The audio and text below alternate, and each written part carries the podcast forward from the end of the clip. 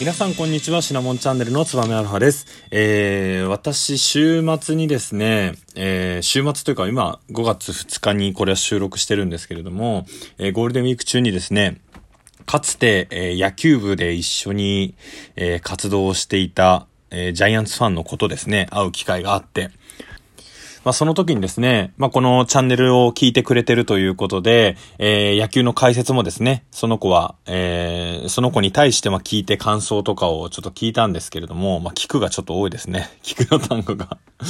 まあまあいろいろ聞いてですね、えー、聞いたことに対する意見を聞いたということで、えー、読売ジャイアンツとのですね、これ何回戦なのかちょっとわかんないですけれども、えー、4月27日の4回戦ですかね、読売ジャイアンツとの試合でですね、8回に、えー、バントで元山比喩選手がですね、失敗をしてしまったプレーについて、えー、まあ簡単に言うとケチをつけられたんでですね、ちょっといろんな確率の面からであったりとか、あとは作戦の面からで、えー、このノーアウト2塁の時の作戦っていうのをですね、ぜひ皆さんと一緒に考えたいなというふうに思います。野球好きの方は、ぜひ飛ばさずにですね、聞いていただければというふうに思います。で、この回のですね、攻撃もう一度おさらいをすると、えー、読売ジャイアンツはですね、ピッチャー、左ピッチャーの、えー、セットアッパーの中川投手でですね、えー、7番のサンタナ選手が、まず外角の球をライトに打って、えー、ノアウト1塁にします。で、8番の左バッター元山比喩選手の時にですね、えー、ノアウト1塁ということで、この時にサンタナ選手足があんまり速くないので、塩見選手というですね、足が速いランナーに、えー、ダイソーを送ります。でですね、元山選手このまま、えバントをしてですね、ワンアウト二塁の状況を作るのかなというふうに思いきや、え初球でですね、塩見選手がセカンドに盗塁をします。で、これが見事に成功してですね、ノーアウト二塁の場面が出来上がったと。で、結果的にはですね、この8番の元山選手というのがスリーバントを試みるんですけれども、失敗をしてしまって、ワンアウト。で、僕はあの、まあ、セオリー通りに行くと三塁にランナーを進めるということで、ここバントをしましたというふうにさらっと紹介をしたんですけれども、まあ、これがセオリーじゃないというふうに、まあ、元々の野球部のですね、えー、子に言われてしまいまして、まあ、確かにそうだなと僕の中でも考えて、ただ、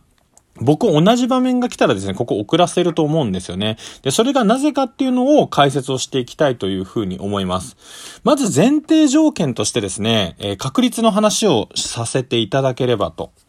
えー、ノーアウト2塁で3割バッターが3人続く場合、三者凡退する確率はどれくらいかというとですね、3割バッターっていうのは、10回打席に立って3回ヒットを打つ確率があるっていう意味なんですね。なので、後の7回っていうのは、まあ、どんな形であれアウトになる。っていうのが、その人の今までの打撃成績で求められてる、えー、打率になります。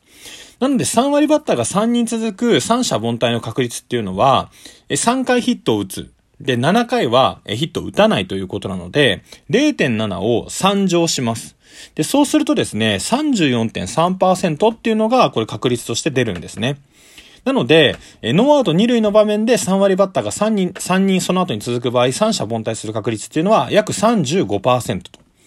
で、ノーアウト2塁で続くバッターが全員2割バッターだった場合、三者凡退の確率っていうのが、これはまあ0.8の3乗ということで、えー、51%がですね、三者凡退の確率になります。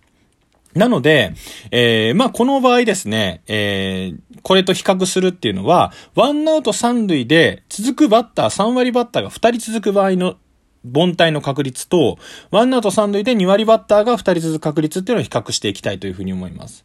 で、ワンアウト三塁で3割バッターが2人続いた場合ですね、2者凡退の確率っていうのが0.7の2乗ということで49%。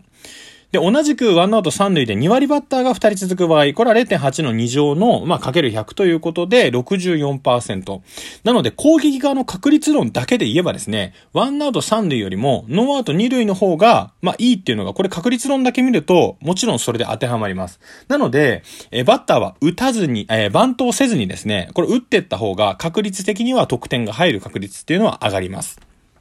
で、じゃあなぜこの場面で元山選手にですね、バントのサインを高津監督が出したかというとですね、この元山選手というのは左バッターなんですね。で、一般的に左ピッチャーは左バッターに強い。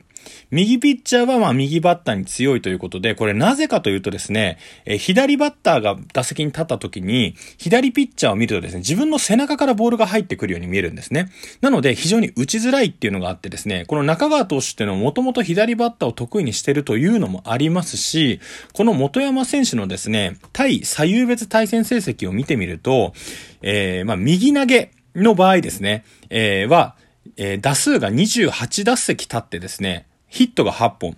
で、打率が2割8分6厘ということで、まあこれくらいの成績を残してますよと。で、左ピッチャーの時はですね、5回打席に立ってですね、ヒットが1本も出てないということで、まあこの元山選手というのは、まあこの打席がまだそんなに、あのー、そもそもの N 数自体がないんですけれども、左ピッチャーをあまり得意にしてないバッターだったんですね。なので、そもそもこのバッターが、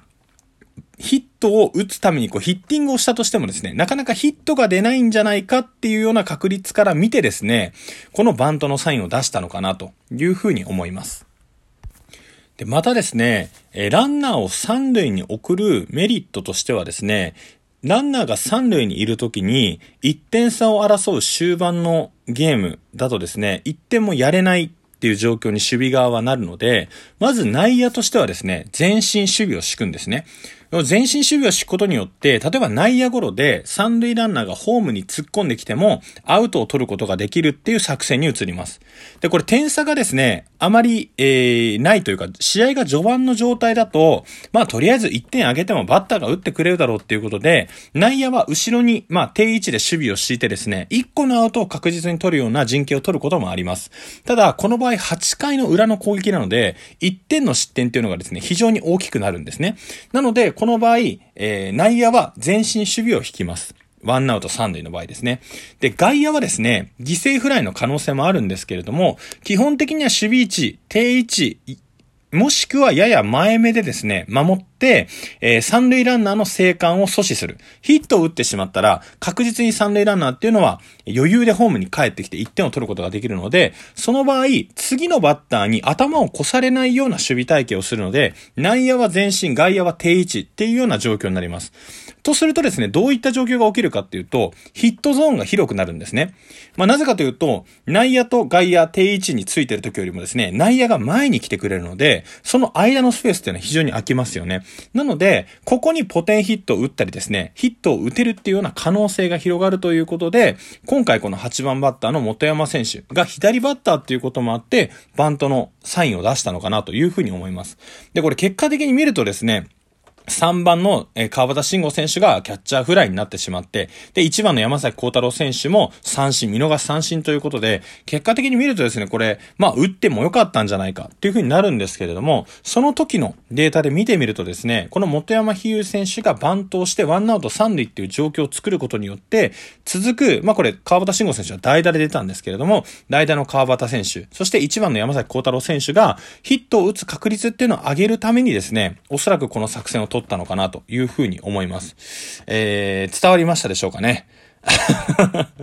あのー、野球っていうのはですね、まあ実はその時その時で、あまあいろんな作戦があるんですけれども、こう深く掘ってみると非常にこう確率を重視したりですね、えー、する、まあゲーム。サッカーとかはですね、その場その場で同じ形のプレーっていうのはなかなかないんですよね。えー、正確に同じっていうのはなかなかないと思います。ただ野球っていうのは、そもそも守備位置が固定をされていて、なおかつボールが止まった状態で始まるっていう、まあ変なスポーツなので、えー、まあ変なスポーツでもないか。えー、止まった状態で、まあ始まるスポーツなのでですね、えー、こういった過去の統計であったりとか、こういった時にこうなるっていうのが明確に決まってているんですよね。なので、そういったのを加味しながら、その時々で作戦を考えていく。で、それをまあ瞬時にしなければいけないっていうので、非常に奥が深いスポーツかなと、個人的には思って、そこを楽しむと、より野球が、えー、楽しめるんじゃないかなというふうに思ったので、今回ちょっと、えー、ピックアップをさせていただきました。で、なおかつ、え、3B1T というような形でですね、前回紹介しましたけれども、